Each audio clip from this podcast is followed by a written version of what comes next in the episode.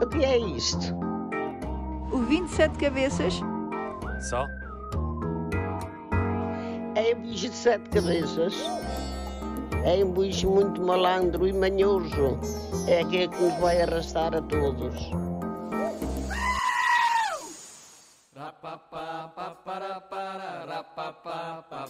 Piauí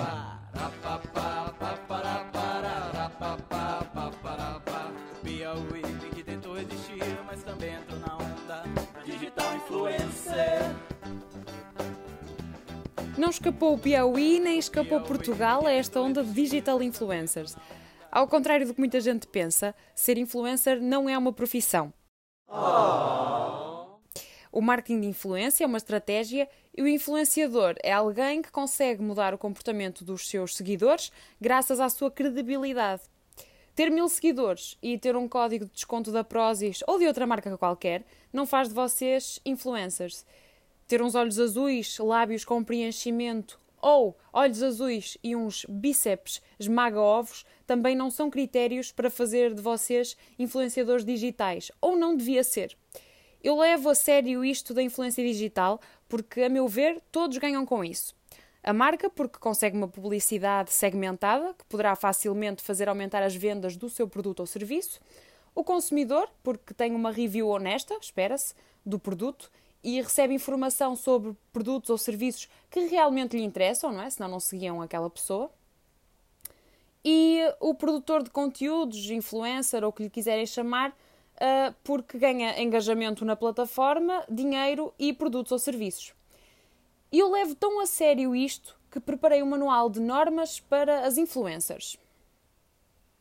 1. Um, não farás publicidade à Magnum e afirmarás meses depois que odeias chocolate? 2. Não farás publicidade a produtos de todas as gamas, desde a comida de gato ao fato de mergulho, só porque te dá dinheiro?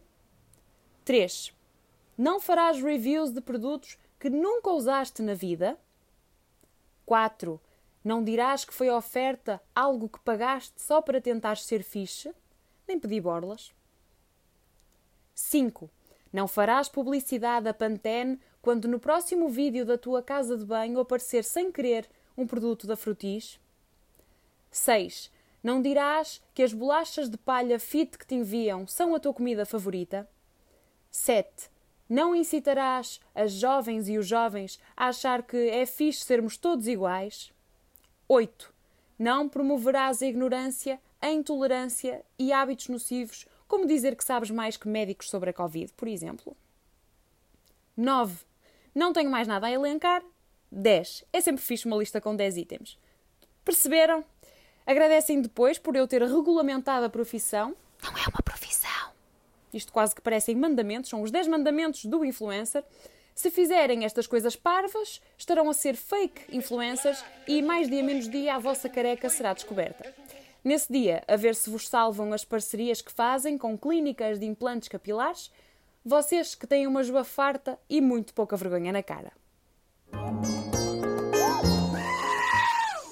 Entretanto, jovens dos 10 aos 16 anos que sonham ser famosos, não há mal nenhum em querer ser famoso, mas arranjem um propósito para a fama. Estudem, façam coisas com brio e sejam honestos. E, para fazer a ponte, Zé, fala-nos tu de fama. O que é isto? O 27 cabeças? Só? É um bicho de sete cabeças. É um bicho muito malandro e manhoso. É aquele que nos vai arrastar a todos.